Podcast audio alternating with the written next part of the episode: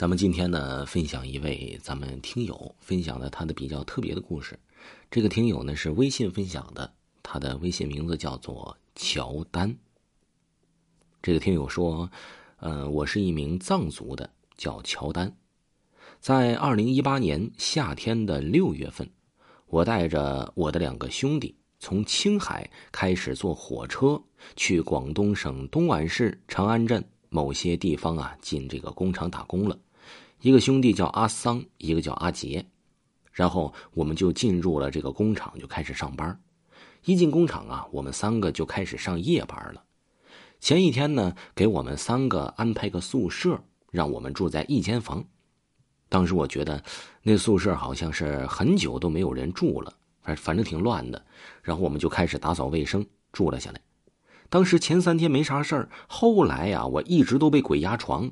就鬼压床这十几天，一直在做着噩梦，梦到一个看着像一个女人，头发很长，脸色苍白。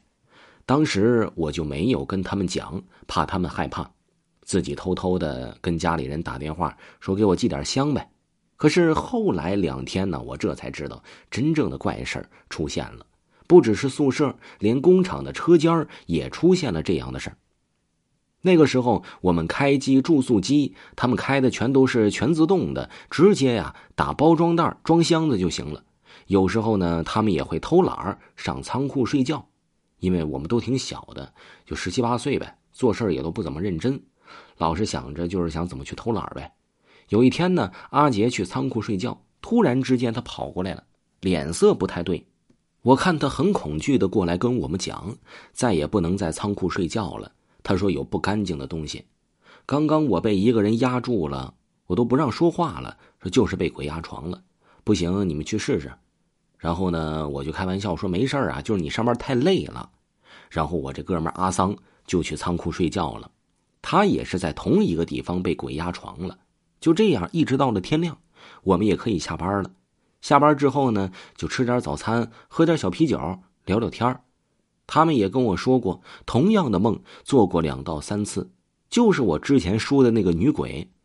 当时我心里真的有点紧张，但是我又没告诉他们，就当做什么都不知道，就是怕他们害怕，因为他们第一次出外地，我就跟他说呀，就没事的，安慰他们呗，怕什么？我买了老家的香，明天就到货，烧点香就没事了。然后他们也没说什么，他们呢是非常的听我话。然后时间也不早了，就该睡觉了。我们回宿舍了。回宿舍之后啊，他们都先睡着了。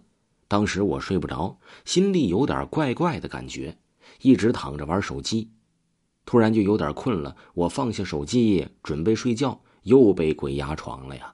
然后我就拼命的挣扎，不知道过了多久，我就掏出来了手机，就开始在那看小说。看了两个小时之后，就放下手机了。躺着半睡半醒的，我在这思考人生。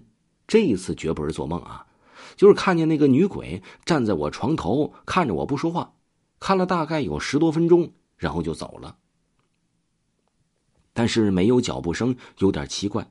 再过十多分钟，他又回来了，在我床边晃来晃去的。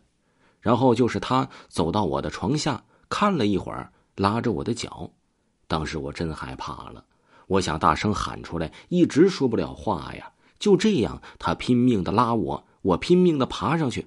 后来我可以说话了。当时啊，我也被他给吓懵了，自己也不知道说啥了。女鬼就这样走了。那一天我就不该睡觉，一直没睡觉，等到我们兄弟们他们睡醒了，然后过了一会儿，阿桑先睡醒了。他跟我说，那个女鬼今天进我们宿舍了，从门一开就进来了。他过来看了我一眼，就消失了。然后我就身体发颤，也不知道说啥，就在那发呆。他喊了我几次，我这才反应过来。然后我就一直平复自己心情，我说没事啊，不管他。明天这烧点香，应该就没啥事了。到时候再看看呗。阿桑说可以。再过一会儿，我这哥们阿杰睡醒了，也刚好到上班时间了。阿杰也说我也梦到女鬼了。然后我就安慰他们说：“不管了，我们就都去上班了。”第二天下班啊，刚好从老家寄过来的快递也到了，我们就去拿快递。去宿舍呢，给他俩带了经书，然后我们就开始念经。我就到房间里到处烧香，忙活了半天，然后就睡觉，那是睡得最好的一天了。什么时候都没有了。这再两天，我问他们这女鬼还梦没梦着，还在不在了？他们说没了，一切正常。然后我们从此就再也没有被鬼压过床了。但是我心里有点不好受啊。我说的不行，咱在这离职，别在这干了。他们也说好啊，说这地儿不干净。然后呢，我们就离职走了。之后呢，我跟我哥们们就在广东就玩了几天，他俩就回家了。我们一起去吃饭、喝酒、聊天我也把这个女鬼的事儿啊，从头到尾都跟他们讲了。然后呢，我继续留在这儿，重新找了个工作上班。哎，之后呢就没有发生过什么事儿了。听众朋友，这个乔丹的故事呢，就给各位听友分享完毕了。如果各位听友没有听够咱们的本部专辑，可以听一下维华的其他专辑，点击维华头像即可收听到其他的专辑。